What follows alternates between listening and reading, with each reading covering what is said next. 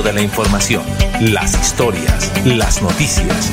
Es tiempo de comunicar de una manera diferente los hechos más recientes, conocer lo novedoso, lo actual y de su interés. Esto es Melodía en línea, la eficacia de la radio y la modernidad de las redes sociales. Esto es Melodía en línea.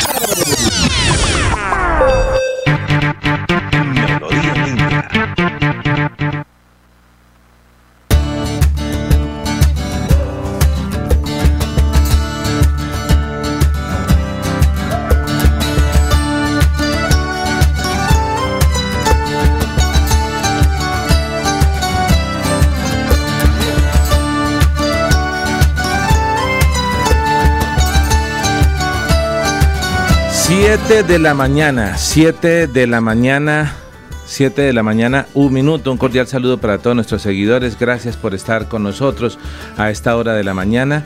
Hoy, precisamente, que es martes 7 de febrero, segundo día de la semana. Día Internacional del Internet Seguro. Ah, del Internet Seguro. Sí, señor una de las cosas más difíciles que es, mejor dicho, dijo, dijo, dijo, dijo, nuestro abogado de cabecera, me hackearon la información porque era tenía Y otro datico, es el día de mandar una carta a un amigo. Ah, bueno, me gusta, eso, eso me gusta. Eh, Ay, no, ya dijo que si era jurídico el abogado. Bueno, muy cordial saludo para todos nuestros seguidores. 7 de la mañana, un minuto. Oye, a los 7, a los que les gusta todo ese tema de creer que el 7, bueno, hoy es martes 7 de febrero y son las 7 de la mañana y dos minutos. hoy es 7 de febrero, pero aquí en, en YouTube aparece 6 de febrero. Hay que corregir ese texto. No sé cómo lo pudiéramos corregir. Ya, ya, ya. Y... Le pedimos a Arnulfo que nos haga el 2. que nos haga el 2, no, que nos no, haga el 7. bueno, gracias a todas las personas que desde ya empiezan a sintonizarse con Melodía en línea. Gracias por estar acá con esta familia desde la mañana, cuando iniciamos con Alfonso Pineda Chaparro y todo su equipo de Últimas Noticias, por estar con nuestro médico y luego por estar con nosotros y luego por seguir en, en sintonía también con nuestro amigo Nelson Rodríguez Plata y su esposa Nelly y toda la programación de Melodía eh, que está pensada y programada eh, en todos ustedes. Este fin de semana estuvimos eh, con fútbol, estamos pensando que esta parrilla sea amena para usted, para que no se vaya del dial 1080 y estamos potenciando diariamente nuestra antena, organizándola para que el sonido sea espectacular. Cuéntenos cómo nos escucha, cómo nos ve, desde dónde nos sintoniza. Para nosotros es muy importante saber que usted está con nosotros. Eh, antes de iniciar el día siempre le hablamos con nuestro creador, así que le a invitar a usted que cualquiera que sea su creencia religiosa, cualquiera que sea eh, su fe, hablemos con el creador como un acto de agradecimiento para colocar en manos de él este día. Vamos a orar.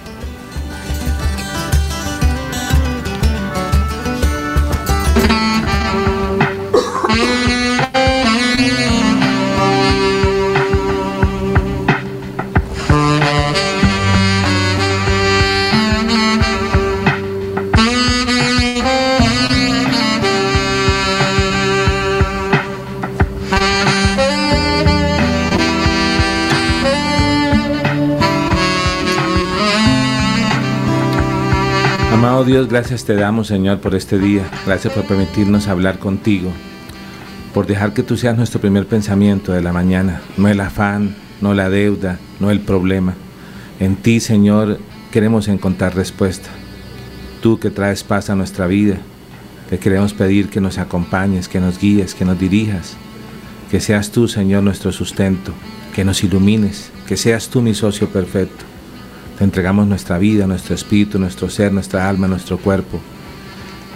Queremos que cuides nuestro tesoro más valioso, nuestra mejor empresa, la familia, cada padre, cada madre, nuestros hijos, nuestra esposa. Blíndalos, oh Dios, cuídelos, protégelos, Señor.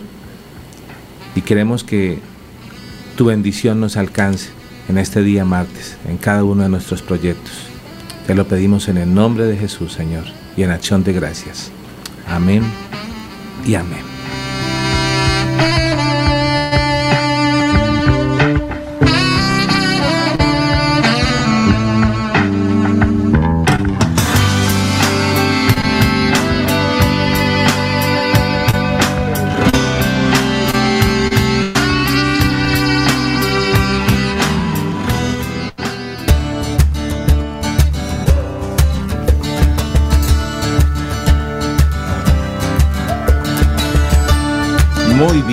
Regresamos. 7 de la mañana, 5 minutos. Ya aparecemos ahí todos en pantalla, todos full. Traten por favor, compañeros de la mesa. A todos nos pasa, ¿no? Colocamos el celular ahí en primer plano porque estamos todos consultando, revisando noticias de última hora. Pero quien siempre nos apoya en ese sentido es nuestro compañero comunicador social, periodista. Sabino Caballero, a quien le decimos muy buenos días y cómo amanecemos en materia de noticias. Muy buenos días a todos nuestros seguidores, oyentes, pues eh, mucha información, muchas noticias, pero quiero hacer énfasis en esta, eh, en, esta información que además es sumamente preocupante, información que ha suministrado el superintendente de vigilancia Alfonso Mansur Arrieta. precisamente ese va a ser nuestro tema central hoy, también tenemos preguntas del día al respecto, pero es que la preocupación es cuál en Bucaramanga de 55 empresas a las cuales se les hizo seguimiento, 50 empresas de vigilancia, esos que prestan el servicio de vigilancia en, los conjuntos residenciales, por ejemplo, de las 52 empresas que ellos les hicieron el trabajo de, eh, eh, de vigilancia precisamente, 22 son ilegales. Entonces imaginen la situación en que estamos. Y además estas empresas o los funcionarios de estas empresas utilizan armas de fuego y traumáticas. Esta es la preocupación, pues digamos, para la Superintendencia de Vigilancia.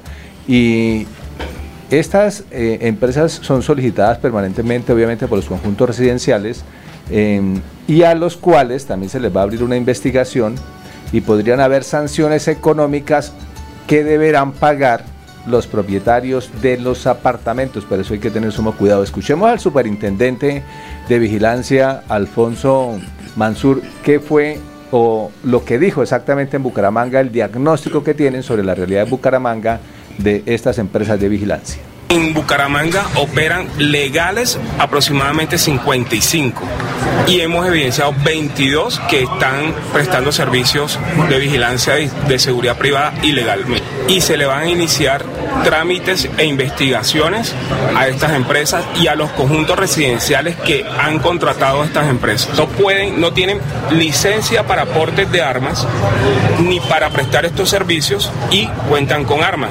Esto para nosotros es muy grave porque puede tener una vinculación con el paramilitarismo.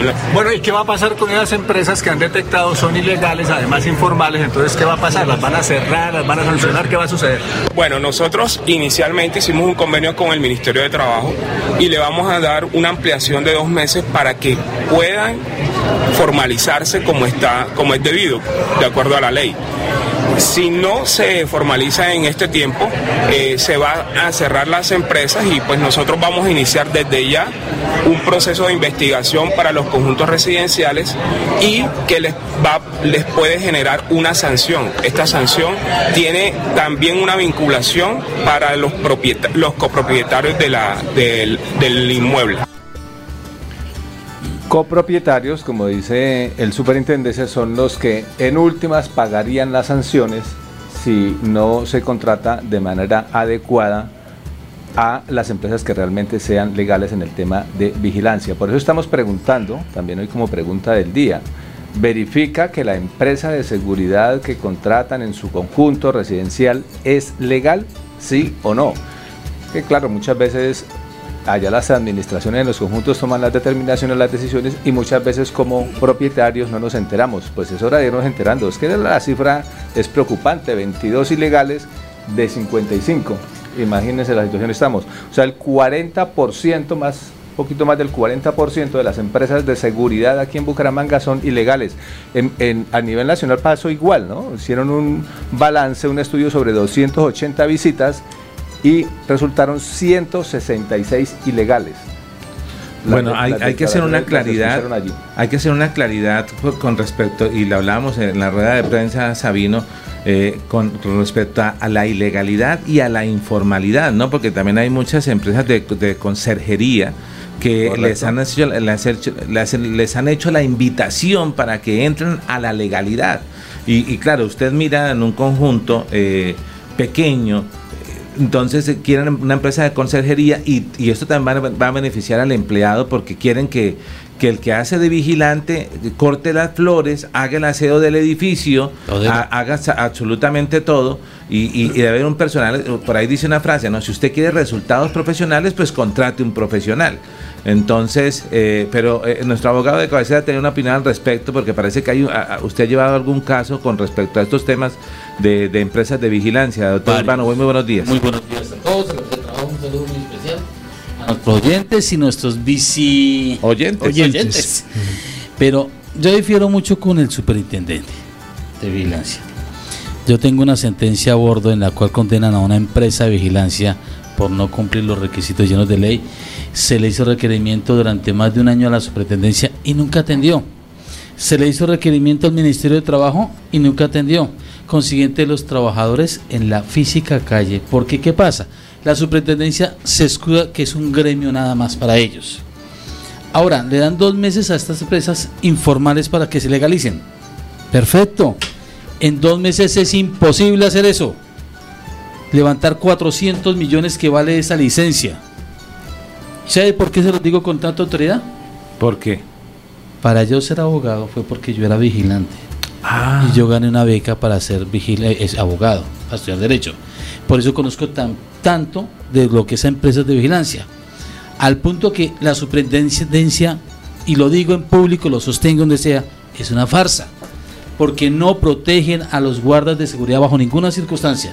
Colocamos el, eh, tenemos el audio ese que dice los, las opiniones expresadas en el siguiente programa no obedecen, lo, tenemos, ¿no? Son de Urbano Martínez Abogados. Por favor. ¿A qué voy? A los guardas no los protegen. A los empresarios tampoco algunos los protegen. ¿Por qué los conjuntos contratan empresas que no son legales? Porque muchos por la ignorancia creen que porque tiene una cámara de comercio y pagan seguridad social ya son empresarios. Hay ignorancia Segundo, por las tarifas tan altas. Porque un servicio de vigilancia puede costar 4 millones 500 mil pesos. ¿Y al vigilante cuánto le llega? Mínimo, por mucho. El mínimo, más unas horas extras. Cuando usted mira, es que realmente se están quedando unos terceros con eso.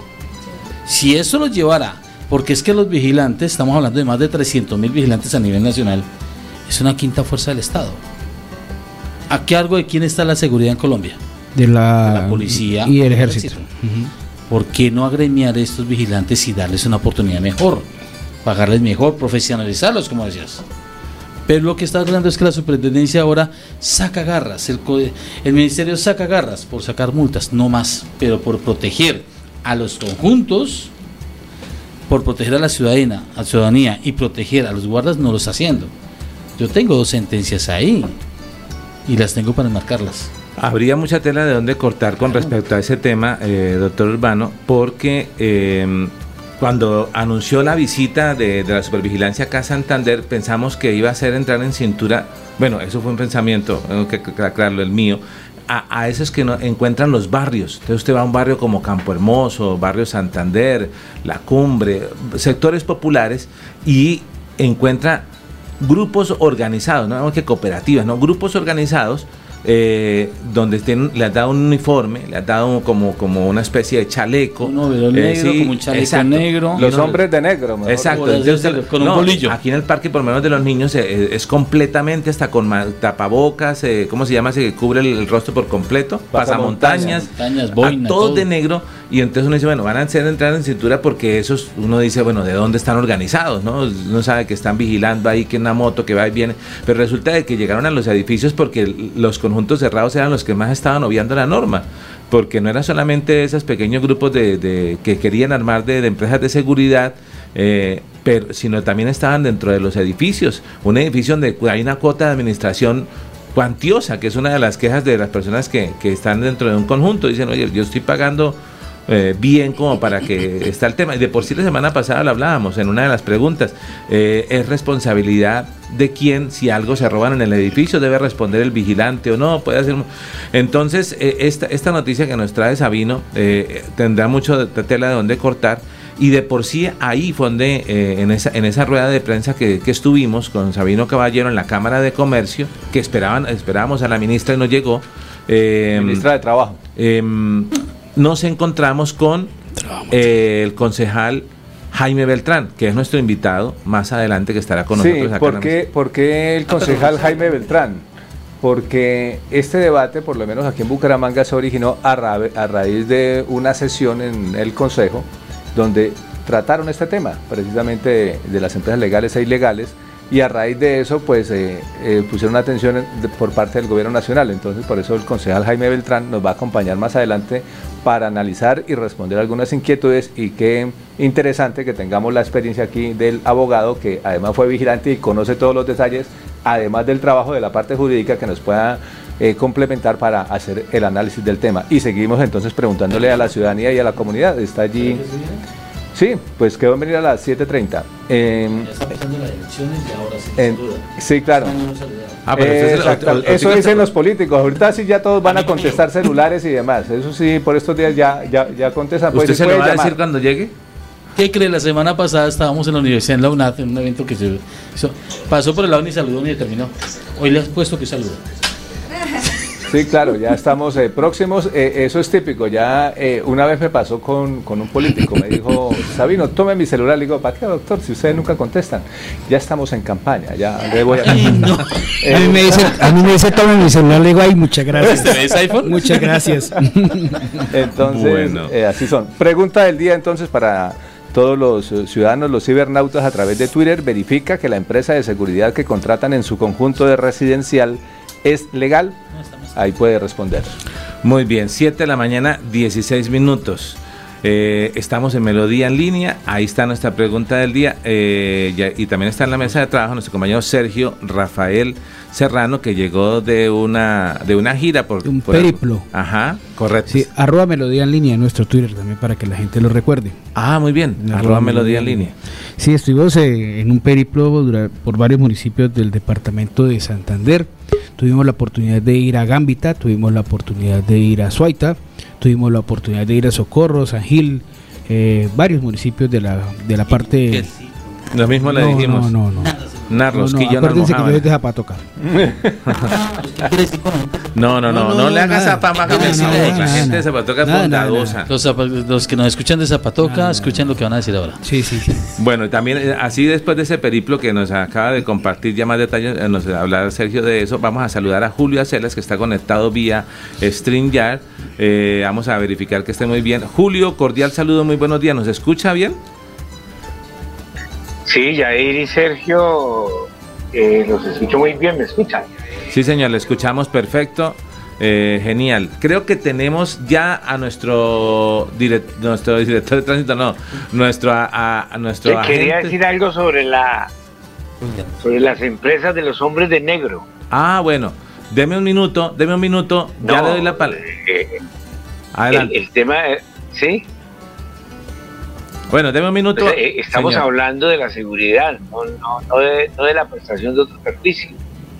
Del tema de la vigilancia de los conjuntos, de, incluso de las libertades individuales, de la tranquilidad de la gente, y por eso debe tener una regulación, ojalá absolutamente excesiva, porque hay una tendencia. Recuerde usted en junio del 2020, cuando unos vigilantes de negro de una empresa en Florida Blanca le dieron una paliza a, unos indigentes en Paragüitas. Eh, nosotros hicimos un estudio, hicimos cerca de 40 entrevistas, indagamos y concluimos que eh, en Florida Blanca y en, y, en Girón y en el 80% por ciento de las empresas de vigilancia son piratas informales, conformadas por antiguos miembros de las autodefensas, desmovilizados gente de, que fue policía del ejército, etcétera, pero ese no es el tema, además de una flagrante violación a la ley. Es que terminaron regulando la seguridad en, barrios, en, en, conjuntos, en, sectores que, eh, que son poblados por víctimas, etcétera, y en connivencia con la policía. Yo tuve un altercado muy fuerte con la comandante de la Policía Florida Blanca porque le mostraba cómo los vigilantes informales y los, presidentes de junta tenían una línea directa con ellos y con la policía y los reunían abiertamente. Además cobraban. El presidente de junta cobraba, le pagaba al vigilante informal y eso era ahí un tema de corrupción Eso todavía subsiste. Y me parece enhorabuena que venga el superintendente para que regule eso. Estamos hablando de la seguridad, la seguridad no se puede privatizar, porque Colombia ya sabe de eso, que cuando la seguridad se privatiza, ¿a dónde llegamos? Bueno, muy bien. Julio Acera, nuestro analista político, hoy vía streaming, está con nosotros. Ya estamos listos y ahora sí nos vamos al informe de movilidad con Ramiro Meléndez desde algún lugar de la ciudad de Bucaramanga. Ramiro, adelante. ¿Cómo estamos en materia de movilidad el día de hoy? Le escuchamos y le, eh, vemos. Hola, buenos días, doctor. Igualmente para todos los compañeros de la mesa de trabajo. Feliz día. Hoy lo estamos diciendo que estamos ubicados acá en el barrio Campo Hermoso, calle 45 número 0160. Eh, todo lo que es controlando el placa, igualmente todas las normas de tránsito. Vehículos pesados que están prácticamente acá dándole la información a los vehículos. Le estamos haciendo la recomendación del placa, igualmente el permiso que está dando la Dirección de Tránsito Panamá para que pueda pasar. Acá me encuentro con el oficial de de tránsito del doctor Edgar Gutiérrez Franqui. Él nos va a hablar todo lo que es de la nueva medida para la otra semana del poder amarillo, el placa. Eh, oficial, bienvenido a Radio Melodía. Pues cuéntenos cómo se va a hacer la medida realmente de placa del servicio público. Bienvenido a Radio Melodía. Sí, muy buenos días para usted, y todos los oyentes y todos los directivos de la mesa de trabajo.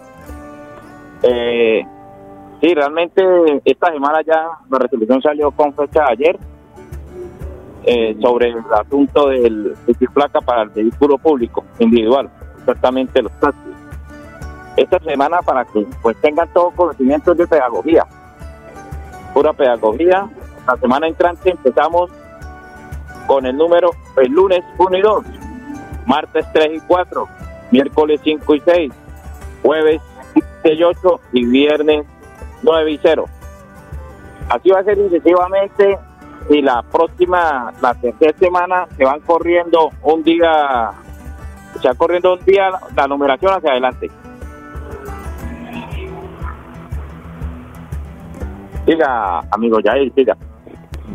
Ok, muchas gracias entonces por la claridad. En minutos también estaremos hablando con un representante del gremio amarillo para hablar, para conocer eh, acerca de la situación eh, de este pico y placa que ha llegado por solicitud de los mismos, eh, digamos, conductores de taxi, pero que para algunos ha generado molestia al parecer, después de que se coloca, ahora ya han dicho que hay, molestia por parte de algunos. Pero ahí tenemos la recomendación de tránsito del día de hoy. Gracias a Ramiro Meléndez de la Dirección de Tránsito de Bucaramanga por compartirnos ese informe de movilidad y hoy recordarnos que estamos con pico y placa para vehículo oficial. O sea que también hoy tendremos eh, la imagen oficial del vehículo este, este es el pico y placa para vehículos particulares el que tenemos en pantalla para que también lo recuerde y que eh, debe usted tener a mano siempre. 3 y 4, Sergio. Adelante. Que salió ahorita una sentencia respecto al tema de los comparendos.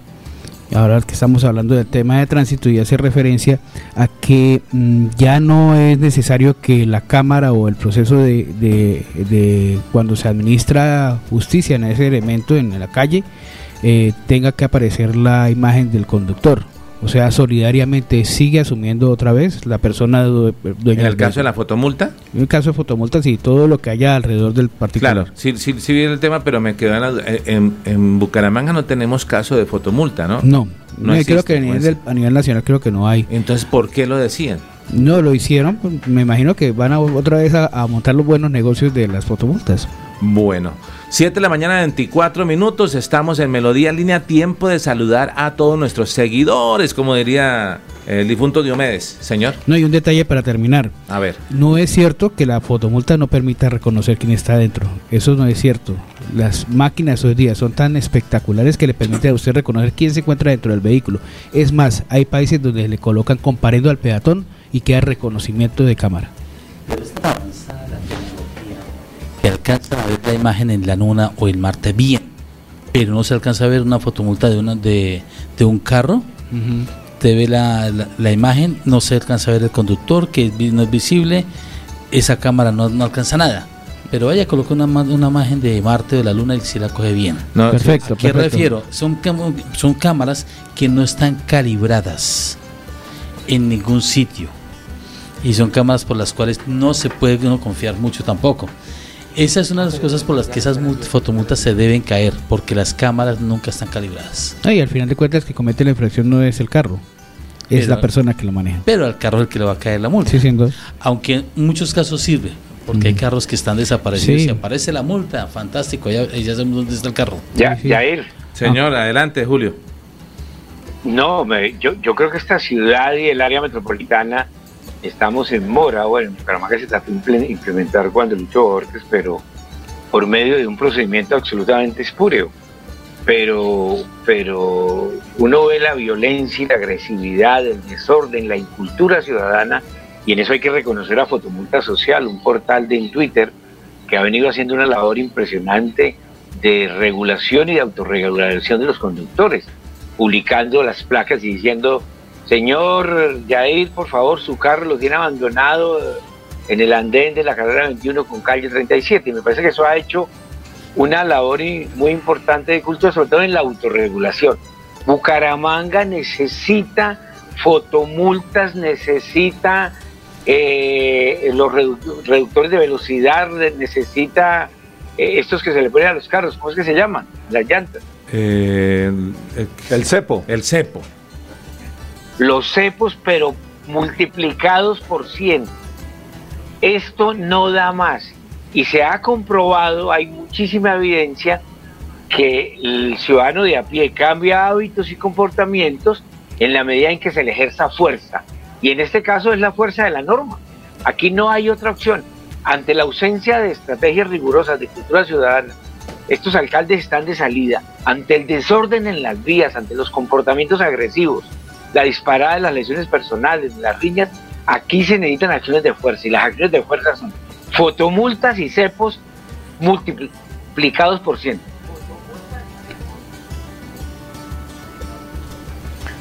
Bueno, eh, estamos acá regulando el sonido, pero está perfecto. Opinión de nuestro analista político Julio Acelas tiempo de comunicarnos también para conocer cómo están los precios, porque esto no cambia, no varía, y donde más se siente es en la plaza de mercado.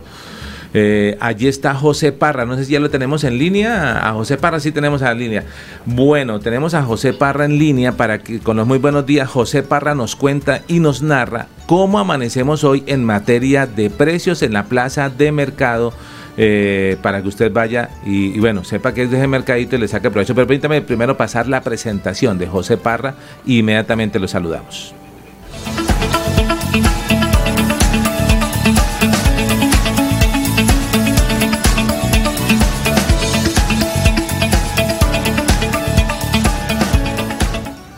Adelante, mi estimado José Parra, le escuchamos.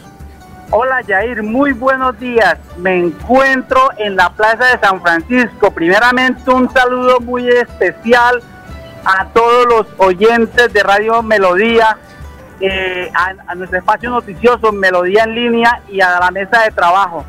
Les quiero contar que es una mañana fresca, muy agradable, pero los precios de la canasta familiar sí no lo son tanto. Lamentablemente productos básicos están con tendencia al alza les quiero contar que el producto que yo siempre reportaba primero es la papa, porque la papa es un producto muy importante en la canasta familiar.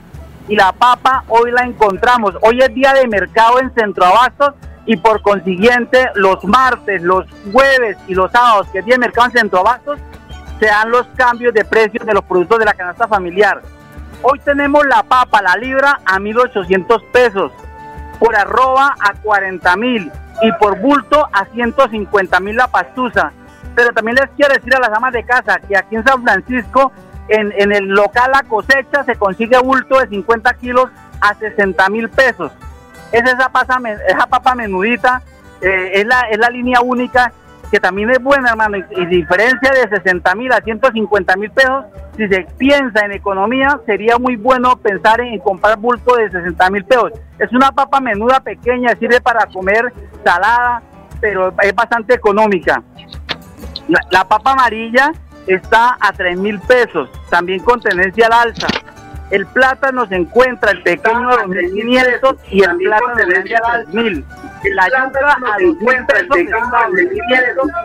el pepino eh, se encuentra a 2 mil pesos libra con tendencia al alza, la zanahoria a 2 mil pesos con tendencia al alza, la lechuela 2.500 estable, pimentón 4 mil pesos con tendencia a mil pesos estable y el tomate entre 1.500 y 2.000 pesos estable, eso dependiendo del tamaño. La arveja fresca desgranada a, a 10 mil y, y, en cáscara a 4 mil. El frijol, el frijol fresco de granado a 8 mil de granado y a 4 mil 500 en cáscaras. La cebolla larga a 4 mil pesos con tendencia al alza. Cabezona roja a 2 mil pesos estable cabezona blanca, dos mil pesos. No, José, es, José, José. Sí, señor. Es sí, que, señor. Eh, no, es que estamos aquí en cabina, es como si estuvieran narrando un cuento de terror de esos de cuentos de la... O sea, nos asustó, hermano, con esos precios. O sea, no, Dios mío, o sea, con razón no, uno manda a la tienda y dice, me trajeron vueltos y ese billete llega desbaratado. No llega no, no, ni siquiera aquí, la moneda. Aquí, aquí le toca uno venirse con un billete de 500 mil y, y, y, y, sale completico. Caramba, bueno, continúe, continúe, porque es que aquí todos hicimos, apenas usted eh, llegó a unos precios, mejor dicho, porque parece que todo tiende al alza. 10 mil pesos la, li, la, libra, el kilo, el kilo. Eh, el kilo perdón, de granado, carísimo. No, bueno, libra, con... libra, yo siempre manejo libras. Son ah, entonces es la libra. La libra, sí. Por eso, carísimo. Damos de la libra. La, la, ver, la, verdad no va a tocar contratar en Colombia muchos psicólogos porque esto Oiga, ¿no hay un descuento, José? de los ciudadanos. Descuento por eh, pronto bueno, pago. Y, y, y esta, eh, ¿Qué plaza de mercado es? Recuérdenos en la, que, en la que está el día San de hoy. Me encuentro en la plaza de San Francisco. San Mira. Yair, es muy importante que las amas de casa y todas las personas que hacen mercado, yo soy hombre y yo hago mucho mercado porque a mí me gusta venir a la plaza a hacer mercado. Eh, porque es que aquí uno ve la mano de Dios cómo hay de variedad de productos de muy buena calidad, lamentablemente Frescos. pues un poquito Sí, caro. bonito. Y para que no tomen aire, Yair, les quiero contar Hmm. que las frutas están con tendencia al alza. Siguen con tendencia al alza. El tomate de árbol sí está estable entre 2.000 y 1.500. La mora 2.700 libras con tendencia al alza. La guayaba a 2.700 libras con tendencia al alza. La maracuyá yo la compré hace poquitos días hasta 1.800 pesos y hoy se encuentra a 3.500 pesos con tendencia al alza. La curuba, 1.500 pesos estable, es de las pocas frutas que está barata, 1.500 la libra. El limón Tahití, 2.500 pesos libra y el injerto a 1.000 pesos.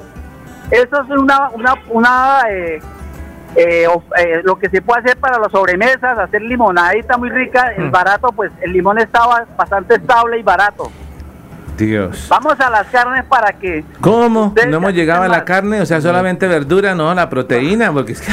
Dios mío, señor, vamos a hacer tomar agua, vamos, a tocó hacer tomar sopa, agua. vamos a hacer sopa de limón a estas alturas. Queremos bienestarinamente, entonces. Tocó tomar agua. El quita, Julio.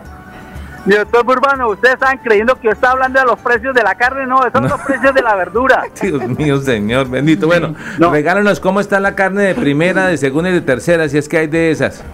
Sí, mira, la chatas está a 16 mil pesos, repito, en la plaza de San Francisco. 16 La cecina, la posta, el lomo, el radero a 15 mil pesos. Eso es lo que es carne de primera. La de segunda, murillo, pecho, cogote, centro y aleta a 12 mil pesos. La tercera es la costilla, la falda, que es la más pulpa, a 12 mil. Y la otra, la que viene con el hueso de la costilla, a 10 mil pesos. José, ¿hay forma de preguntar por, por, por cerdo? No vino. El cerdo hoy sí no lo, no lo, no lo pregunté, Ah, bueno. pregunté más bien, lo, ca- lo cambié por el pescado 11 mil que ustedes pesos. me preguntaron eh, en el informe pasado. Ok, ok. Hoy, hoy- hoy no me hoy no me corcharon por el pescado, pero me corcharon por el cerdo, Sí, ¿no? Bueno, estamos, como en que la tienda y pregunte por lo que no vea. Pero José estaba a 11 a 11 mil pesos, está porque ya se hizo mercado este fin No, de es- semana. Es, que Le esos vendió son la de precios estables. Si quieren les recuerdo. José, ¿cómo tiene las alas? ¿Las qué? Las alas. Están por los, por los aires. Ya se las Yo, yo cortaron compré alas de pollo.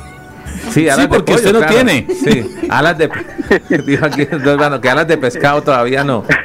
Oye, ya- ya, esto, eh, las alas de pollo yo las compré en, en la- en una tienda de mi barrio, en, una- en- en un local, una, una- un- una casa cerqui- un local cercano, a 900 pesos, muy bonitas alas. Bastante grandecita a, 900. Es que es relativo porque de repente el paquetico cuántos venga. Pero bueno, hagamos eso de tarea, hagamos eso de tarea. Regálenos para mañana o esta semana, no esta mañana, sino esta semana, por favor, carne, eh, pollo, pescado y eh, cerdo para que luego eh, huevos también, o sea, cosas con las que uno puede de alguna forma, no digamos que, sino al menos adornar el plato, ¿no? O sea, que se vea ahí, Dios mío, ¿no? Increíble. Las vísceras. mira, yo le voy a Las vísceras son las que se me estremecieron. corazón, callo, todo eso se me comprar. Bueno. Pregunten precios, comparen precios, porque en la misma plaza hay variedad de precios y prácticamente el mismo producto. No le dé pena pedir rebaja eso está tan difícil que toca pedir rebaja. Hasta para donar sangre, dijo un amigo. Mira, ya yo le tengo el precio del bagre. El bagre está a 18 mil pesos la libra. La cabeza está... Cabeza de bagre, cabeza de bagre, es que estoy aquí como... No me lo imagino. de bagre a 9.500. El boca, el boca chico criollo a 14 mil pesos. El zaravena a 9 mil la mojarra a 8 mil y 9 mil pesos, las pequeñas a 8 mil pesos libra, la grande a 9 mil. Yair, yo vuelvo y les repito, les aconsejo consumir mucho cerdo porque la, la, carne de cerdo, la libra, se consigue pulpa a 10 mil pesitos. y, y, es, y, esa, y esa carne es muy provechosa. Mire, el, por aquí tengo unos precios del cerdo que alcancé a tomar. Regálame en un segundo. Nos tocó comer el pues, huesito. A, 5 mil pesos. a 5 mil pesos estaba el cerdo, el cerdo de la, la, la, ese que es para los chicharrones. Uy, con bicarbonato. la papada y la panceta. Aquí, nos toca ser muy recursivos. También les quiero decir que hace unos días aquí en la plaza de San Francisco vi unos cartones de huevos a 17 mil pesos. Sí. triple A. Mm. Huevo jumbo, no, triple A no, huevo jumbo. Eso es lo que uno dice cuando ve los precios, triple A. Eso parece que fuera de, de, avestruz. Entonces yo les doy un consejo a las amas de casa y a los que personas que mercan. Por favor, pregunten, consulten, pónganle cuidado a Radio Melodía cuando ve los precios de la canasta familiar para que comparen los precios de una plaza de mercado a la otra, porque la verdad hay alguna variación. Yo generalmente merco en la plaza de San Francisco porque me queda cerca de la casa, pero la verdad estoy bastante asustado. Bueno, pues eh, realmente esta es una nota para todos, para todos, pero parecían unos cuentos de terror porque todos aquí hacíamos caras, Dios mío, o sea. Los cuentos de la cripta. Sí, parece cambiar, va a cambiarle de nombre a ese tema. José, gracias por, eh, por eh, compartirnos hoy esto que, que realmente nos asusta, nos ha dejado bastante impactados los precios de la plaza de mercado parece que estuviéramos en, cuando vamos a las noticias judiciales. Las, las caras que hicimos con los precios de la plaza de mercado, increíble. José, muchas gracias por estar con nosotros. No, gracias a ustedes por esta oportunidad que me dan de ser de bendición para los oyentes, porque en estos tiempos tan difíciles necesitamos que las comunidades estén muy bien informadas y para eso les aconsejo que escuchen Radio Melodía y en especial su noticiero Melodía en línea. José Parra nos cuenta y nos ha restado con nosotros. Tiene la palabra nuestro compañero Sergio Rafael. Es que yo le tengo un dato que sería bueno como entregárselo al Dani porque creo que las encuestas a veces no funcionan bien. Y encontré, por ejemplo, yo acostumbro a guardar los residuos del mercado. Y entonces me puse a hacer una comparación entre lo que compré en enero del año pasado y en diciembre del mismo año. Entonces puse, la, puse las dos, eh, me llevé el, residuo de compra de, de enero, me fui al mismo sitio donde lo compré y llevé lo mismo. Y me puse a hacer cuentas. En enero me costó ese mercado 38 mil pesos. Adivine cuánto me costó en diciembre. El mismo mercado. Por ahí 70. 96 mil pesos. Hmm. Estamos hablando de que fue más del 200% realmente el alza del precio de los alimentos. Bueno, increíble. Y, hablando de alzas, creo que, que nosotros estamos, no sé, Bucaramanga como que en la tercera en el país en el tema de inflación, en lo que arrancó por lo menos del mes de enero, que está, si no estoy mal, estamos en el tercer puesto. De los más costosos. De los más costosos. Bueno, más es que más la carne. Pongámosle un ejemplo, la carne. La carne valía a principio del año pasado, valía 7.500 a 8.000 pesos la carne de primera, la libra. Hoy día vale 16, 14 mil. Yo no volví a comprar carne. 18 mil, 16 mil pesos. Bueno. Se volvió ahora vegano. No, no me volví vegano porque ahora consumo cerdo.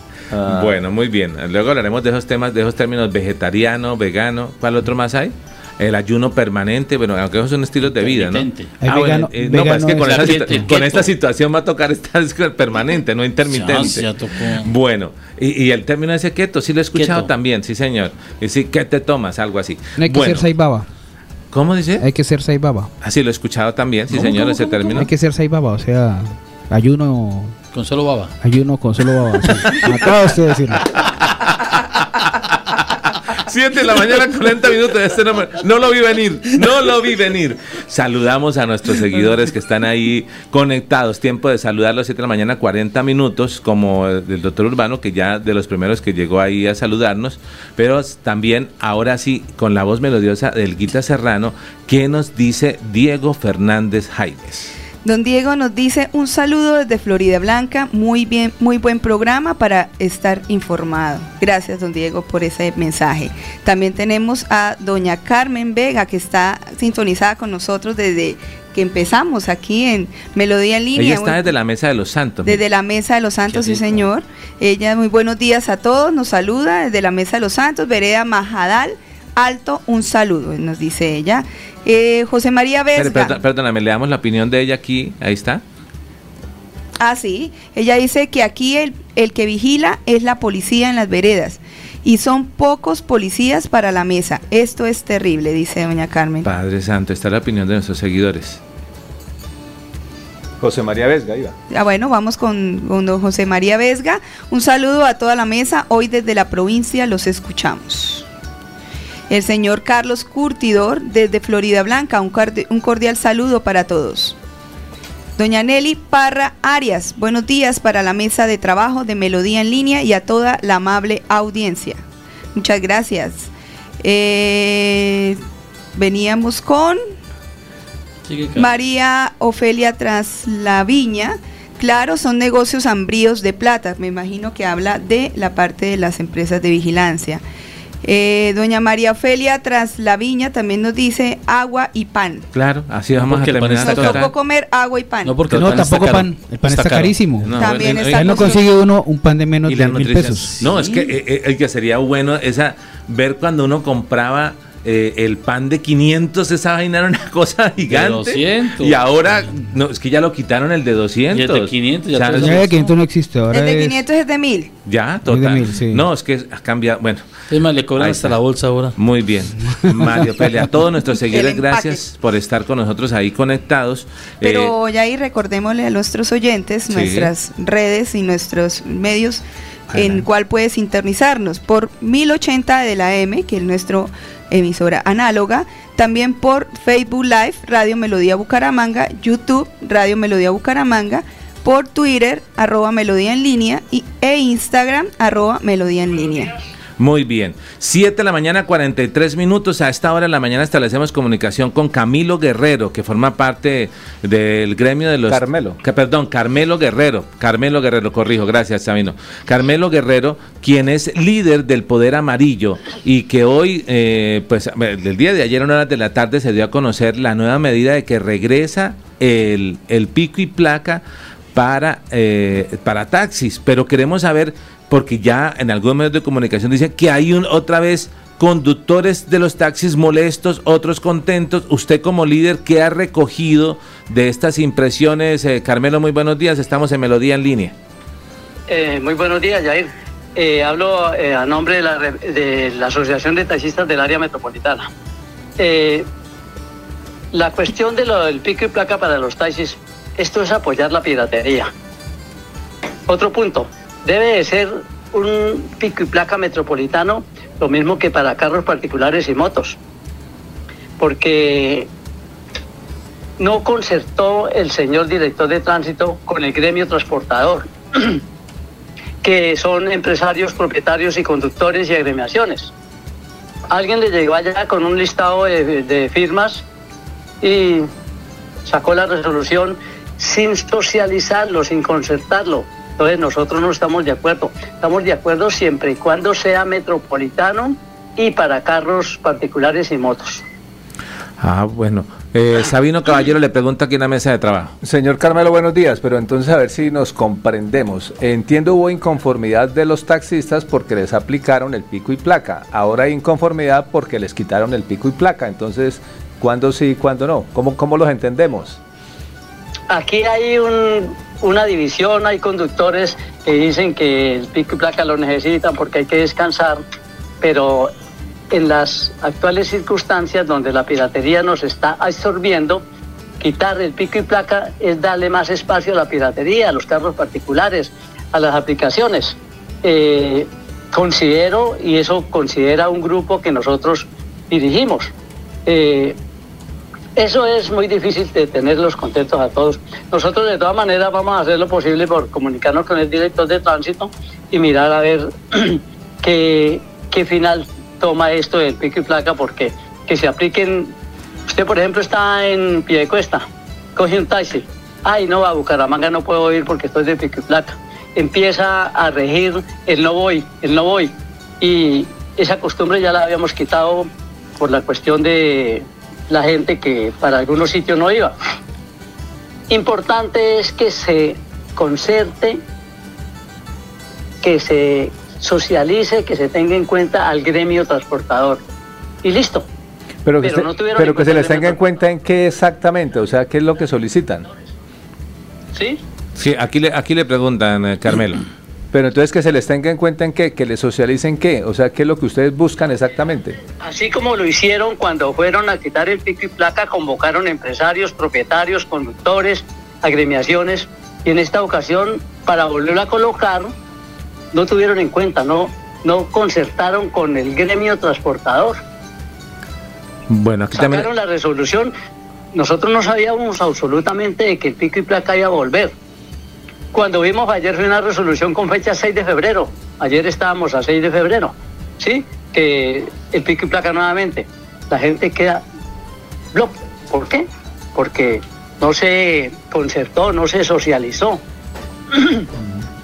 Bueno, e, eso, sí, realmente tenemos que decir que fue sorpresa para todos el regreso, a pesar de que se había dicho que lo, lo, pedían continuamente y lo pedían, pero para esta socialización tenemos que decir que con sus palabras eh, eh, es la realidad, o sea, si se hubiera concertado con a los que se les va a imponer nuevamente de regreso este pico y placa, pues se habían tenido en cuenta medidas como las que usted está diciendo eh, y que y que hoy en día pues siguen ausentes y por eso genera molestia en algunos. También está con nosotros en la mesa de trabajo el abogado Urbano Martínez que tiene una, una apreciación o una pregunta, doctor Una pregunta como ciudadano. Ok.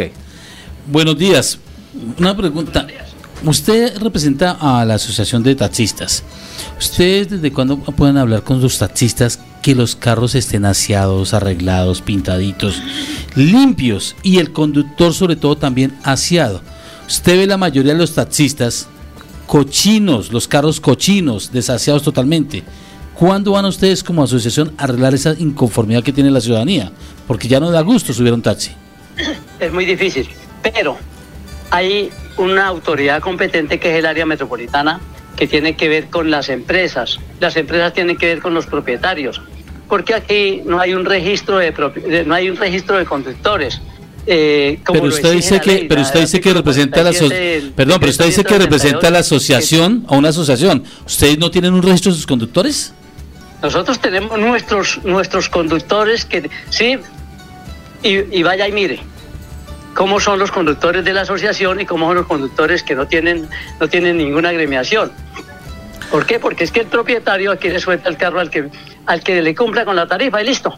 Carmelo, ¿cuántos, cuántos eh, taxis, eh, más o menos, sé, que la cifra, es, la pregunta es muy abierta, pero ¿cuántos lograremos tener acá, eh, digamos, solo en Bucaramanga, de vehículos circulando en un día normal? estaban circulando 7.217 vehículos eh, antes de colocar el pico y placa. Ahora que ahora colocan el pico y placa y son 1.500 carros menos, 1.500 taxis menos, que esa es cabida para carros particulares. Usted como líder de, un sector de la agremiación, ¿van a, ¿van a solicitarle al área metropolitana que se reúnan al director para que les tengan en cuenta eso que usted nos ha dicho de esas inconformidades de algunos eh, conductores de taxi? Sí, señor, ya, ya hicimos la gestión con el director del área, César Camilo. Eh, estamos haciendo la gestión con el director de tránsito para que llevemos, llevemos, eh, digamos, hagamos una reunión y se concerte y que el pico y placa si lo aplican, porque ya para atrás una resolución, pues no sé, si lo aplican que sea para los cuatro municipios, que sea metropolitano. Lo mismo que nos habían prometido eh, cuando socializaron quitar el pico y placa, que nos iban a dar unos corredores viales para servicio público como la 15 y la carrera 33, pero apenas fueron promesas, pues quitaron el pico y placa y no se ha cumplido con eso. Y que tiene que ser metropolitano lo mismo que para particulares. Eh, ¿Y el horario va de, de 7 de la mañana a 9 de la noche? De 7 de la mañana a 9 de la noche. Sí, señor. Y bueno, esta mañana hablábamos con alguien de tránsito y nos decía que inicialmente hay unos eh, llamados pedagógicos, ¿no? Comparendo, llamados de atención, pero que eh, a partir de que del 15 de febrero se dice que ya, ya la norma dejará de ser pedagógica. ¿Ustedes tienen la misma información? Sí, dicen que anoche hablé con el señor mm, comandante Javier. Me dijo, todavía no conozco la resolución, debe estar en el correo. Entonces, no entiendo. Primero tienen que reunir a sus unidades y decirle, bueno, tenemos esta resolución, vamos a hacerla aplicar dentro de 15 días, pero que saque la resolución y empiecen, es que lo es pedagógico, es que a usted lo cogen y tiene que ir a hacer un curso para que no le hagan el comparendo. Claro, que es de 580 mil pesos. Sí, no, no, no, no, no, eso es tenaz lo que hicieron. Bueno, eh, bueno, Sabino Caballero. Eh, una última precisión, eh, Carmelo, ¿cómo está el ambiente de paro? ¿Ustedes irían a participar? ¿Al fin qué fecha quedó? ¿Se va a haber paro de taxistas, según entendía? El paro de los transportadores está para el 22 de febrero. Estamos nosotros analizando si apoyamos como asociación, porque el, último que hicimos lo hicimos en noviembre del 2021, que fue excelente, tapamos todo el área metropolitana, inclusive Lebrija, eh, fue un éxito para la cuestión de hacer archivar unos proyectos de ley que sobre cuestiones de carros particulares. Bueno, Carmelo, gracias por estar con nosotros eh, como representante del gremio del Poder Amarillo y estaremos atentos a cualquier situación que se presente eh, con respecto a la movilidad, por eh, contestar las de preguntas aquí de la mesa de trabajo de Melodía, muy amable. Mucho gusto para servirles, que tengan buen día, Dios los bendiga. Amén, muchas gracias. Siete de la mañana, 52 minutos, ahí estaba Carmelo Guerrero, de, que forma parte de, la, de los líderes del Poder Amarillo y que hoy tienen esa noticia, bueno, ya están circulando, ah, repetimos, comparando pedagógico, tras esta decisión que no fue consultada con los amigos del Poder Amarillo. Ellos realmente dicen, no, se tomó la resolución, que es la 041, emitida por tránsito, y que se ordena la reactivación del pico y placa, pero no lo llamaron a concertar, y hay molestia, por eso no, no hay, que sí, que, que, que, yo quiero, que, que, estoy, que me gusta, que no, es esa inconformidad. Retomo la opinión del doctor Urbano y hace referencia a que a veces no sabe uno quién tiene la razón. O sea, quién, unos dicen que sí, uno les gusta, otros no les gusta. Así se llama un talk show de Venezuela. ¿Quién tiene la razón? Así se, llama la no, así se llama la canción Pero estamos amenazados. Ya terciopelados. Malos y sí, malos y no 7 de la mañana, 53 minutos. Pero la pregunta de Sabino, me, me, mejor dicho, la tendré aquí en agenda porque se nos ha olvidado el tema. Hay tantos rumores de paro que todavía no sabemos cuándo es. Hay unos audios circulando generando pánico en la comunidad. Hagan mercado, abastezcanse porque eso va a pasar de todo. Mire, tenemos una fecha. Pero no mandan la plata para pero con esos precios del mercado. Vimos los precios del mercado esta mañana y parecían los cuentos de la cripta, aterrorizados. Y ahora amenazados con paro. Ya ha llegado nuestro invitado. Eh, ahorita le preguntaré cómo lo saludamos. Eh, eh, no sé si decirle concejal, precandidato, eh, Jaime, pastor. Ya nos sacará todo ese tema porque está con nosotros Jaime Beltrán, eh, quien actualmente es concejal y que eh, viene liderando precisamente muchos de estos temas eh, de la movilidad, de la inseguridad, de campañas y, del alumbrado público, bueno, una gran cantidad de temas y queremos salir de todas esas dudas, si va a ser candidato o no, si ya lo es y en especial el con el que iniciamos nuestro informativo, que es el tema de de la ilegalidad y la informalidad en, en, el tema de vigilancia. 7 de la mañana, 54 minutos. Vamos a una pausa y ya regresamos a Melodía en línea. Ya regresamos. Melodía en línea.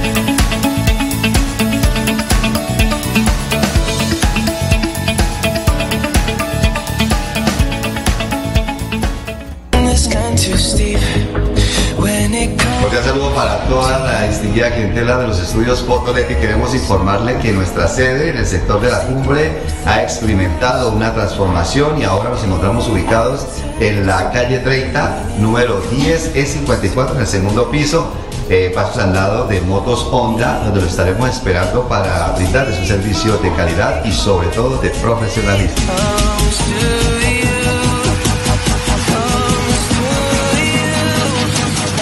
En Melodía valoramos su participación.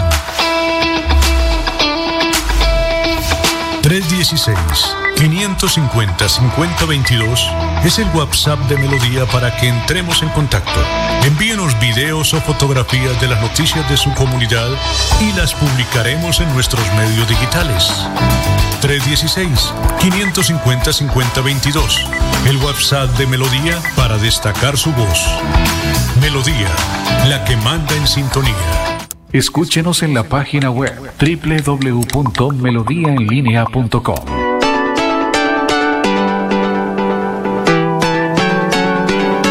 Melodía, Melodía, Radio Sin Fronteras. Escúchenos en cualquier lugar del mundo. Melodíaenlínea.com es nuestra página web. Melodíaenlínea.com, señal para todo el mundo. Señal para todo el mundo. Radio sin límites, radio sin fronteras. Radio Melodía, la que manda en sintonía.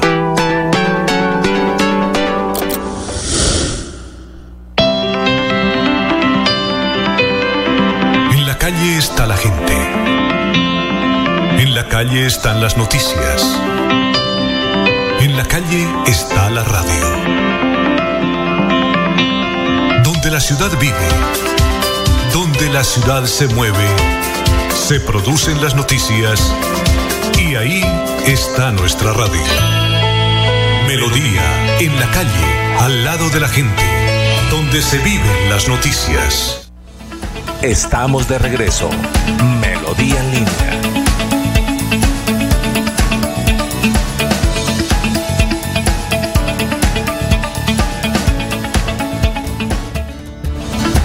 'Ya regresamos. Melodía en línea.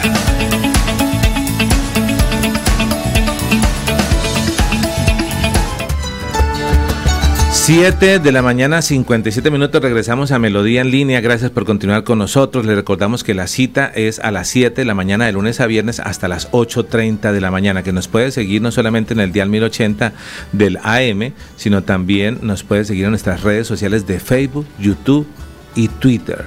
Y, e Instagram. Ah, Instagram, TikTok, Kuwait. Ya no digo más porque si no terminamos. hasta- No, pues. Un pequeño, un pequeño intermeso, mi estimado. Adelante. ¿Se acuerda que la semana pasada nos habíamos delitado aquí con el chat GPT? Sí. Le salió competencia. Con el de. Google, Google presentó BART. Sí, sí, señor. BART. Vamos a empezar a trabajarlo a ver qué tal es. Genial, vamos a estar estaremos revisando. Todavía no está disponible para usuarios no reconocidos como desarrolladores. Eso, eso es una noticia, esa, esa- esa noticia de tecnología está, esas charlas que se han establecido. Que Pero bueno, 7 de la mañana, 58 minutos. Ya está con nosotros en la mesa de trabajo Jaime Andrés Beltrán. Eh, y como le decía, realmente eh, es cierto, concejal, precandidato, pastor, ¿cómo lo saludamos con los muy buenos días? Jair, un saludo para ti, para toda esta mesa selecta de trabajo. Eh, qué grato poder estar hoy con ustedes. Sobre todo poder disfrutar de un tiempo de las buenas noticias de la radio. A mí me encanta la radio, crecí haciendo radio también. Eh, y cada vez eh, las comunicaciones se van transformando, pero la radio permanece a través del tiempo y creo que siempre habrá una población que será amante de la radio y mientras haya radio vamos a disfrutar estos medios de comunicación. Jaime, usted es comunicador social, ¿no? Sí, comunicador social, eh, organizacional, he estado en tema de medios, temas administrativos, eh, ya luego nos especializamos en tema gerencial y hace unos años atrás avanzamos en una maestría en el tema de políticas públicas y, y todo lo que es la gobernanza. Y nos ha permitido tener una, una visión muy interesante acerca de lo que es el poder de las comunicaciones dentro de los procesos de gobernanza. Y ahí está su respuesta. No le dio la respuesta. De gobernanza. pero es una respuesta bastante política, sí. pero eh, eh, y, sabemos que el tema es real de, ser amante de la radio porque eh, junto con su familia y la congregación se estaban al frente de una gran cadena radial. ¿Qué pasó con Radio Primavera? Durante 15 años estuvimos llevando adelante eh, lo que es la administración del el espectro en torno a la señal de Radio Primavera. Una emisora que eh, ha sido ícono, como lo es Melodía, como lo, es, como lo fue Todelar, que creo que también están en, una, eh, en un proyecto de revivirla.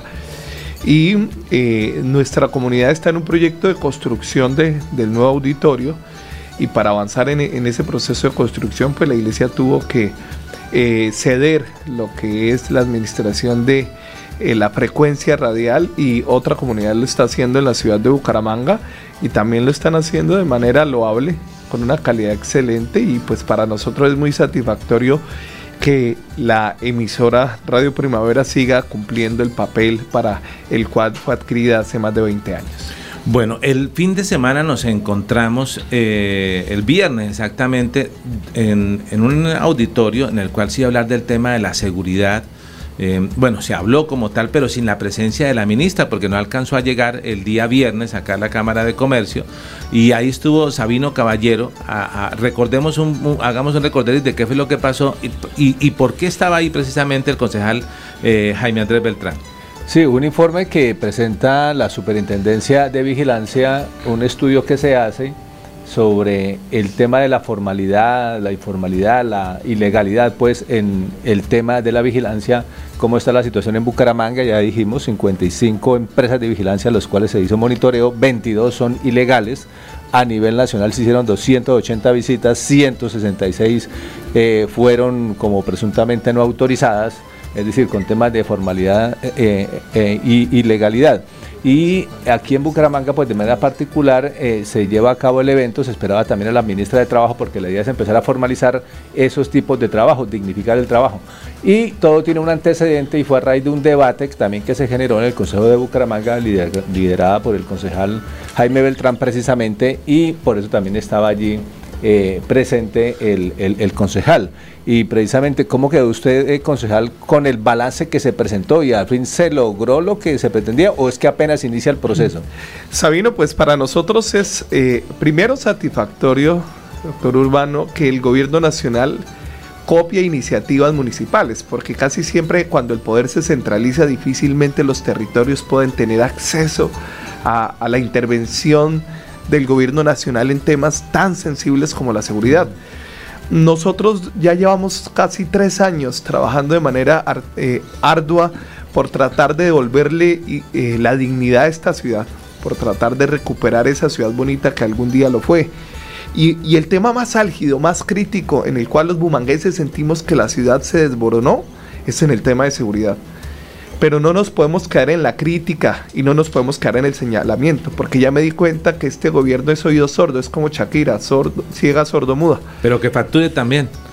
Yo creo que están facturando muy bien. No, porque si están en eventos de que de, no, no lo van a escuchar. Yo creo que están facturando muy bien, pero haciéndose en los ciegos, los sordos y los mudos. O sea, es que es imposible eh, ver a los mandatarios entretenidos entre los partidos de fútbol, los eventos sociales, mientras la ciudad se desborona. O sea, y, no está mal, o sea, no está mal respaldar un equipo de fútbol, pero es que de 10 publicaciones de, nuestro mandatario, 8 tienen que ver con eh, un partido de fútbol y 2 tienen que ver con los temas más cruciales de la ciudad, que son la seguridad. Pero como no nos queremos quedar en la crítica, no fuimos al gobierno nacional a pedir ayuda. Eh, y, recibimos eco a través de la eh, Superintendencia de Vigilancia que nos eh, permitió exponer la situación de Bucaramanga y pedirles que nos ayuden a articular una alianza entre la policía y, y las empresas privadas. ¿Por qué? Porque la policía eh, doctor Sabino, dice que ellos no tienen suficiente personal, o sea, y que no pueden traer más personal. Uno dice, pero ¿por qué no hay más CAI móviles? ¿Por qué no hay más eh, fuerza pública? ¿Por qué no hay más cuadrantes? ¿Por qué no hay más oficiales? No se pueden traer más. O sea, eso ya es un tema nacional, no hay más oficiales para Bucaramanga. Entonces articulemos una red de apoyo y cuando voy a preguntar sobre una red de apoyo ya está establecido eh, tanto en el Código de Policía como en la normatividad nacional que las empresas de vigilancia privada tienen que estar articuladas a una red de apoyo con la Policía Nacional. Cuando vamos a revisar la red de apoyo encontramos que primero esa red de apoyo no es tan consistente como creemos. Mire, las empresas privadas en Bucaramanga manejan más de 12 mil guardas de seguridad, Bucaramanga, no estoy hablando área metropolitana. Una red de apoyo de 12 mil personas articuladas con la Policía Nacional deberían tener un efecto mucho más efectivo a la hora de garantizarle la seguridad a los bumangueses. No es así esa articulación no funciona. Y lo más curioso es que muchos edificios, y no estoy hablando de edificios que se construyeron de manera informal, estoy hablando de edificios con una estructura y un bagaje y un reconocimiento en la ciudad, no tienen empresas de seguridad al frente del, del tema de la protección de sus usuarios, sino lo hacen a través de empresas ilegales o informales. Informales es porque no tienen los permisos de las armas, no tienen los permisos de funcionamiento e ilegales porque muchas de ellas ni siquiera están registradas. O sea, encontramos que bajo la figura de conserje utilizan el mecanismo para subcontratar a personas a hacer una labor que no es para la que fueron contratadas. Y eso al final termina incidiendo en la crisis de seguridad que está viviendo la ciudad de Bucaramanga. Pero es que quiero, quiero hacer una pregunta sobre esto, eh, concejal, y es lo siguiente. Y es que uno encuentra, por ejemplo, lo que sucedió hace unos días en el barrio, el barrio Cabecera, ahí al lado de la iglesia San Pío, frente al CAI. Frente al CAI atracan a una señora. O sea, mm. entonces dice uno, el problema será que es la policía, el problema será que son los vigilantes, o el problema será que el jefe de la policía no está cumpliendo el deber que debe tener. Ahí voy yo, porque es que la red de apoyo, ¿quién la lidera? El comandante de la policía. Y el caso de... Y el del que la policía es la que tiene que dar el reporte de en su cuadrante ¿Cuántos conjuntos hay? ¿Qué empresas de seguridad hay? Entonces se ve que no hay un estudio de seguridad por la propia policía. Mira, lo que encontramos nosotros y la visita del superintendente fue una respuesta muy positiva. Y, a mí me parece absurdo que como concejales logremos más el eco nacional en acciones como esta que el, que el mismo mandatario. Y ahí es donde uno dice, ¿dónde está la primera autoridad? El primer policía de la ciudad se llama Juan Carlos Cárdenas. Está en el estadio. Allá voy no hay acciones reales. O sea, los bumangueses no podemos pretender tener un policía por ciudadano. Eso lo tenemos claro. Cuando yo le digo a la policía, me dice Jaime Andrés que no podemos tener un policía por cuadra. Listo, no tengamos un policía por cuadra. Pero en cada cuadra mínimo hay un edificio que tiene un servicio de seguridad que puede crear una red de apoyo. Esa red de apoyo no está siendo funcional. Y no está siendo funcional por lo que su señoría decía hace un instante, no hay una articulación real entre la fuerza pública y la fuerza privada, porque la fuerza privada dice, eso a mí no me corresponde, yo no me meto en ese lío, y la policía no tiene los mecanismos y, las herramientas de comunicación para poder anclarse. Entonces el ciudadano va por la calle, como lo relataba hace un instante, una señora eh, eh, adulta va por la calle, y de repente la roban frente a dos conjuntos que tiene dos porterías y cada portería tiene alrededor de dos celadores. Aparte de eso, el celador que camina por la cuadra y ninguno interviene. La pregunta es por qué ninguno interviene cuando el tema de seguridad nos compete a todos. Alguien diría, no, pero es que a mí me corresponde la seguridad de la puerta para adentro. Y ahí va la pregunta. Entonces, ¿en dónde está la articulación o la red de apoyo que prestan las empresas privadas? Y no podemos responsabilizar a las empresas privadas de la seguridad, que es responsabilidad de la Policía Nacional, pero es que al final es un tema de gestión, de articulación. ¿Y qué dijo el superintendente? Pues señores, encontramos empresas informales, empresas ilegales y muchas que no hacen parte de la red de apoyo. El llamado a la Policía Nacional, el llamado a las empresas, uno, para que se formalicen y a la policía para que realmente pueda liderar y liderar un proceso que a los bumangueses nos haga sentir seguros. Es que, mira, ni siquiera uno se siente seguro en un restaurante. Ni en la casa. Uno llega, va a entrar a la portería, se baja del taxi, se baja del carro y va a entrar a la portería, uno ya entra con su sobra porque sabe que solo en el transcurso de la andena a la portería algo puede pasar.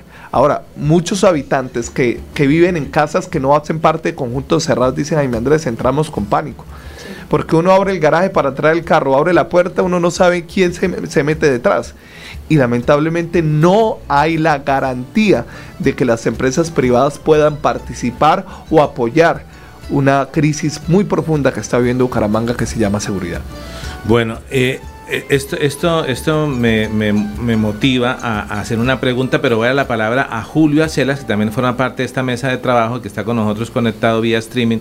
Eh, Julio, le escucha y le ve el concejal Jaime Andrés Beltrán. Ah, bueno, es que tiene el micrófono. Eh, tiene, eh, eh, Julio, tiene el micrófono apagado, por favor, activa. Ya, adelante. Jair, buen día, ¿cómo está Jaime? Me place saludarlo de nuevo. Igualmente, Julito. Sí, yo, yo creo que de los grandes fracasos de esta administración municipal ha sido la gobernanza y la seguridad. No, no han dado pie con bola. No, se invierten muchos recursos, entre otras cosas los fondos aportan muchos recursos días pasados nos dábamos cuenta que el 78% del presupuesto se dedica a, fortalecer la policía en logística, motos, camionetas, ejército, fiscalía, eh, todo el tema tecnológico, 68%. Y siempre hemos preguntado dónde está la política de prevención. Y el general, ahora que es secretario del Interior, siempre habla que la prevención dio estos resultados y yo, mediante derecho a petición, he preguntado, por, favor, dadme la política de prevención, las estrategias. Lo único de prevención que tienen es un programa que viene de Lucho Borges, que son las barras. Y las barras eh, se han vuelto muy violentas. Las barras que financia la, la, la alcaldía tienen atemorizada la zona de San Alonso del estadio de la universidad. Entonces, no hay política prevención y yo quisiera preguntarle a Jaime, que sin duda es de los consejos que más conoce el tema, es eh, que ah, usted está en el Consejo y el Consejo está llamado a hacer control político a, la administración. ¿Qué ha pasado con el control político? A mí me han invitado a cualquier número de debate sobre seguridad, eso al final es pedalear sobre una... No pasa nada. No se puede hacer control político eh, la bancada minoritaria está llamada a ser más y riguroso control político, pues que a la gente la tienen callada, los concejales. Teníamos una expectativa en este consejo, la mayoría jóvenes, y resulta que mucha gente está llorando los consejos, los concejales tradicionales. ¿Qué pasó con el control político en el tema de seguridad? O definitivamente apague y vamos, y hay que esperar al nuevo alcalde. Julio, un saludo para ti. Me alegra volver a compartir mesa de trabajo pues eh, si hay alguien que conoce el tema de seguridad en Bucaramanga, pues eh, es su señoría. Recuerdo que desde hace 12 años, cuando nos sentábamos a hablar sobre el Observatorio de Seguridad, las cifras eran muy distintas a la de hoy. La realidad era muy distinta a la de hoy. 12 años después estamos, diría yo, que en la peor crisis de seguridad de la ciudad de Bucaramanga, con un agravante, el tema migratorio.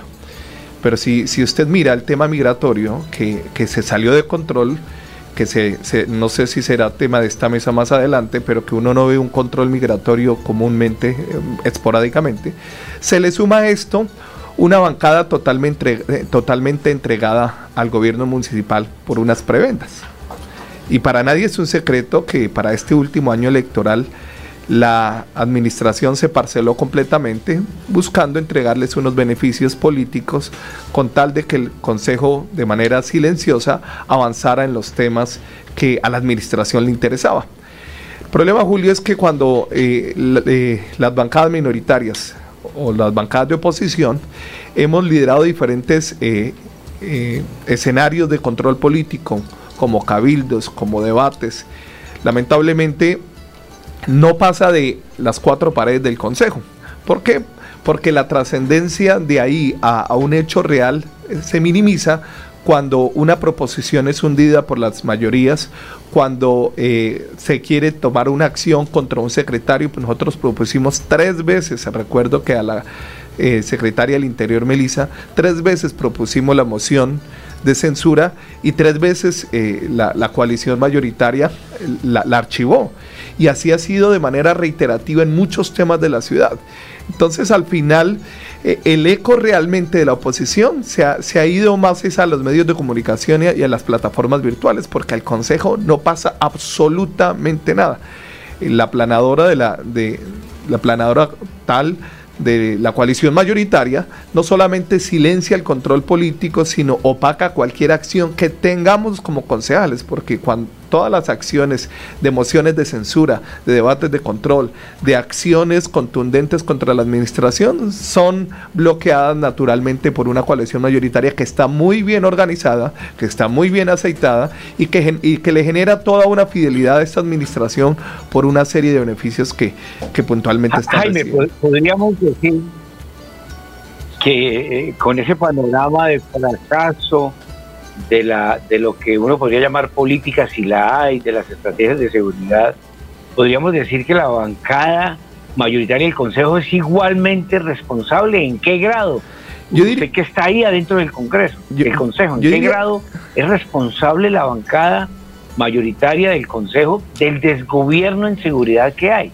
Yo diría que tienen la misma responsabilidad que está teniendo en este momento el alcalde Juan Carlos Cárdenas la misma responsabilidad y es, la desidia, es, la falta de, importarle el interés colectivo de los bumangueses por un interés personal o burocrático del grupo al que pertenece. Cuando a mí, cuando sobre mí prevalece el interés particular y no el interés de ciudad, eh, es, totalmente responsable, porque es que si los bumangueses eligieron a un consejo para defender sus intereses y hoy esos intereses están silenciados por una serie de beneficios de un mandatario que no le interesa a la ciudad, sino le interesa son unos 3, 4 negocios puntuales, pues ahí es donde encontramos una realidad. Y la realidad es que al final lo, que, lo último que importa es Bucaramanga. Mire, todos sabemos que Juan Carlos el primero de enero ya está en Bogotá. O sea, él termina el 31 de diciembre su mandato y al otro día ya está en Bogotá. Pero la pregunta es, ¿y el primero de enero dónde estarán los concejales de la coalición mayoritaria que cambiaron a sus electores, que cambiaron el defender la ciudad por unos beneficios puntuales? La pregunta es, ¿realmente les duele la ciudad? ¿Realmente les preocupa lo que está pasando con los bumangueses? ¿O por qué queremos hacernos los ciegos que todo está bien y que esto es la maravilla? Que Juan Carlos es el mejor alcalde. Jaime, ¿cuál, cuando usted habla de beneficios puntuales de los concejales, nos estamos refiriendo a contratación, injerencia a la contratación, CPS. Ahí hay un programa que la alcaldía se jacta y que el impacto no lo conocemos porque no está amarrado a ninguna política de prevención, que son los gestores de convivencia. Los concejales de la bancada mayoritaria han nombrado, han recomendado gestores de convivencia, los gestores de convivencia que son 100 y que es un platal cada año para la alcaldía, ¿han tenido injerencia en el nombramiento de los gestores de convivencia? ¿A eso se refiere usted con beneficios puntuales? Yo creo que han tenido injerencia en, eh, muchas cosas, en muchas cosas y entre unas esas, el poder establecer quién está dentro y quién no está dentro. Pero aparte de eso, Julio, y, te voy a entregar un dato y, y, es una denuncia puntual que quiero hacer aprovechando que estoy aquí en Radio Melodía. El problema no es solamente la indiferencia que tiene esta administración con el tema de lo que pasa en Bucaramanga. Eh, lo preocupante real es que las cifras que nos están dando a los bumangueses son mentirosas. Las cifras que nos entregan a los bumangueses en informes son mentirosas, son infladas. Voy a darte un comparativo para que entiendan, yo no tengo ningún problema con quién es Juan Carlos Cárdenas, yo tengo un problema es con quien no sabe administrar esta ciudad. Juan Carlos como ser humano puede ser hasta agradable, pero como mandatario es nefasto. Y aparte de ser nefasto, el problema es que nos están dando cifras mentirosas. ¿Y por qué nos dan cifras mentirosas? Porque mira, nosotros hemos pasado tres derechos de petición pidiéndole a la administración que nos hable cuáles son las acciones que están tomando frente al tema de huecos y nunca han concedido las cifras en torno a lo que publican en medios de comunicación o entregan en informes. Volviendo al tema de seguridad, Julio, que es el tema que nos interesa, le pasamos un derecho de petición a la Policía Nacional. ¿Cuántas cámaras de seguridad están sirviendo en la ciudad? Nos dan en derecho de petición un informe de 556 cámaras el mismo derecho de petición pasado a la administración, nos dicen, En la, según la Secretaría del Interior señalan que hay 808 cámaras, de las cuales funcionan 624. Quiere decir que las cifras de la, de la alcaldía no coinciden con la de la Policía Nacional cuando es un número básico. ¿Cuántas cámaras de seguridad? Y no le estamos preguntando nada de interpretación, absolutamente nada. Estamos diciéndole cuántas cámaras de seguridad hay. Para la administración hay 624, para la policía hay 556. La pregunta es quién está mintiendo y a quién le interesa inflar las cifras, a quién le interesa mostrar algo que no está funcionando. Entonces, mi preocupación es que a los bumangueses nos han tenido en los últimos años como dicen popularmente, comido de cuento, nos están vendiendo humo y nos están haciendo creer cosas que ni siquiera existen. Y la pregunta realmente es, financieramente, lo que dicen que están invirtiendo está siendo realmente ejecutado o se están quedando simplemente en el anuncio, en el cartel, ah, pero de hecho absoluto. Eh, eh, sobre eso me parece un punto modal. el año pasado se gastaron Después de insistir durante años de dejar perder dineros, se gastaron cerca de 200 millones de pesos en un observatorio del delito. Un observatorio del delito que terminó siendo un derroche. Lo que hay es, es, es risible. Entonces, al general Vázquez le demostramos en Melodía la semana pasada que las cifras que él maneja contradicen totalmente las cifras de Bucaramanga como vamos. Total viven en una nube, manipulan la información y acomodan las cifras, comparan un mes cuando eso es antitécnico. Entonces, ¿dónde está? Bucaramanga tiene un gran déficit, usted lo ha nombrado, que es un observatorio del delito riguroso, que le arroje a la ciudad cifras veraz y responsables más allá de las fuentes de datos de la policía, de la Fiscalía de Medicina Legal. No lo tiene, como que no creen en eso. Y sin cifras veraces y responsables, sin evidencia para los tomadores de decisiones, pues todo es un cuento. Entonces, yo comparto el criterio suyo de que las acomodan, las manipulan, no las conocen, se, contradicen las cifras y ahí hay un vacío. Hay que empezar por eso. Usted que me imagino que va, va a ser candidato a la alcaldía y si llega, lo primero que hay que hacer es eso, tener cifras veraz y responsables, porque el resto es un cuento. Mira, hay algo puntual, y, discúlpeme Jair si me, extiendo un poco aquí con, con Julio, pero es que ese es el tema, Sabino, que más nos, nos mueve en este momento. Y, hay un tema puntual, cuando no hay un observatorio real, cuando no hay unas cifras, eh, doctor Urbano, sobre las cuales yo pueda analizar lo que está pasando, cualquier decisión que tome, la estoy tomando a tientas. ¿Qué quiere decir? Esta administración las decisiones que está tomando en materia de seguridad, en materia de movilidad, en materia de desarrollo urbanístico, las está tomando a tientas. Uno, porque no conoce realmente las cifras reales. Y dos, porque no hay, nadie está escuchando a la comunidad. Mira, hace poco estuvimos con el tema del par vial de la 54. Y, el, y, la administración contrató otro estudio, desarrolló otra obra, pero no le contó a la comunidad. Y cuando llegó al consejo, eh, lo que hicieron aprobar a pupitrazo y fue la misma comunidad la que se le vino encima al consejo y le dijo, venga, ustedes no pueden aprobar algo así. Eh, se están tomando decisiones desde el quinto piso pensando en un imaginario como cuando algún alcalde dijo que íbamos a volver a Bucaramanga como Barcelona, pero ni siquiera tienen los datos reales de lo que pasa en Bucaramanga. No caminan la ciudad no caminan la 36, no caminan la 35, no caminan el barrio Esperanza, el barrio Transición, no caminan el barrio Buenavista, no conocen lo que está pasando en cada una de las comunas de la ciudad de Bucaramanga. Construimos un maravilloso parque en la comuna 16 mm. y hoy lo que era un monumento al desarrollo y, y, a la participación ciudadana de un espacio abierto como es un parque, se ha vuelto en la peor crisis de la comuna 16 porque el consumo de drogadicción venteado es ese lugar. Y la pregunta es... Y no lo abren los domingos. Eh, concejal, usted decía ahora que esta administración parece preocupada solamente por cuatro negocios. ¿Cuáles son esos negocios en los cuales está preocupado? Mira, para nadie es un secreto que eh, el tema del alumbrado público nunca fue un proyecto real para el desarrollo de la ciudad. Y llevamos más de cinco años en el... el tema del alumbrado público lamentablemente se, se ha vuelto eh, eh, en, el peor de las eh, acciones que ha tomado esta administración. Y, no voy a extenderme mucho en la respuesta porque son los entes de investigación que, van a arrojar respuestas a, lo que acabo de decir. Pero en ese ideal de la ciudad inteligente se transaron muchos proyectos y muchos negocios que hoy le están pasando factura a la ciudad. La inseguridad está ahondada y la inseguridad se ha venido eh, catalizando más con el tema de la oscuridad en la ciudad. Bucaramanga se quedó a oscuras y ya no es un cuento de que se dañaron dos farolas, es que eh, es inaudito que sectores como la carrera 15, la carrera 27, que son vías principales, durante largos días o semanas no tengan iluminación. La pregunta es, ¿y dónde está el sistema inteligente que a Bucaramanga le costó millones y millones? Vayámonos al tema de pavimentación. Estamos hablando de que iban a pavimentar 100 mil huecos. ¿Dónde están? Concejal, 8 de la mañana, 24 minutos, nos queda 60 segundos para terminar. Una pregunta corta para una respuesta rápida. ¿Usted es candidato en ese instante, precandidato a la alcaldía de Bucaramanga, Jaime Andrés Beltrán? Nosotros estamos trabajando por Bucaramanga. Sí. Ok. Estamos trabajando por Bucaramanga. Eh, eh, no sé, preguntas. Buena respuesta. Buena bueno. Respuesta.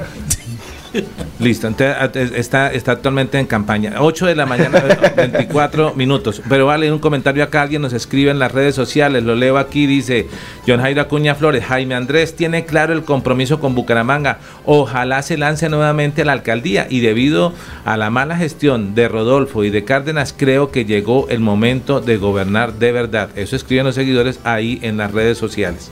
Eh, 30 segundos, una conclusión de este tema, porque nos quedaría mucho por hablar, pero esperamos más temprano. Sí, sí, pero e, eso quiere decir que hay una segunda parte. Total. Y la segunda parte en ocasiones son buenas. Esperemos que, Pero que no sea como las temporadas de Netflix, que lo Dígale eso a mi ex. Yo creo que por ahí no aplica. Se me, quedó, se, me quedó una pregunta y es, o sea que Juan Carlos Cárdenas no es un buen alcalde, pero tiene una excelente jefe, eh, una jefatura de prensa. Mira, más que jefatura de prensa, eh, eh, lo que tiene es muy buenos asesores que le hacen o le maquillan muy bien las cifras. ¿Y muy buenos concejales también? Eh, tiene un buen equipo, porque cuando le tapan todo es porque tiene un muy buen equipo, dejémoslo de, ese tamaño. Hay algo clave para cerrar que me parece importante. No podemos seguir pensando la ciudad en los próximos meses, tenemos que pensar en la ciudad en los próximos 12 años. Y es ahí donde estamos fracasando. El tema de seguridad, de movilidad, el tema de desarrollo urbanístico no se puede pensar simplemente para resolverle el problema a un sector de la población, sino que tiene que tener la trazabilidad en el tiempo. ¿Llevamos ocho, muertos, ocho años muertos entonces? Eh, yo diría que vamos ocho años en decadencia. Okay. Bueno, se nos quedaron muchas preguntas. La gente sigue escribiendo temas del norte. Una pregunta: ¿qué pasó con el PAI en los colegios del norte? Eh, eh, dice desde el norte lo apoyamos, dice William Flores Riática. esto sí, amerita una segunda invitación o la acepta para la. Será un honor y, y ponemos sobre la mesa varios temas que me encantaría, sobre todo, escuchar la comunidad. En ocasiones, cuando uno escucha, la gente puede encontrar puntos de vista que no estamos viendo desde la administración. 8 de la mañana, 26 minutos. Nos despedimos de aquí de Melodía en línea. Gracias a todos por seguirnos. Mañana nos encontraremos tema con nuestro abogado, violencia intrafamiliar, que también conoce muy bien eh, el concejal Beltrán y que lo ha estado liderando eh, muchas veces a través de las redes sociales y en todo lo que él hace. Nos despedimos de aquí de, de Melodía en línea. Gracias por seguirnos. Nos encontramos mañana a las 7 de la mañana. Feliz día para todos.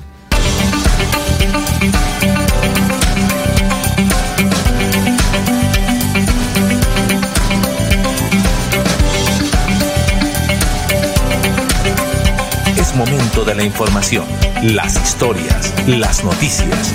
Es tiempo de comunicar de una manera diferente los hechos más recientes, conocer lo novedoso, lo actual y de su interés. Esto es Melodía en línea, la eficacia de la radio y la modernidad de las redes sociales. Esto es Melodía en línea.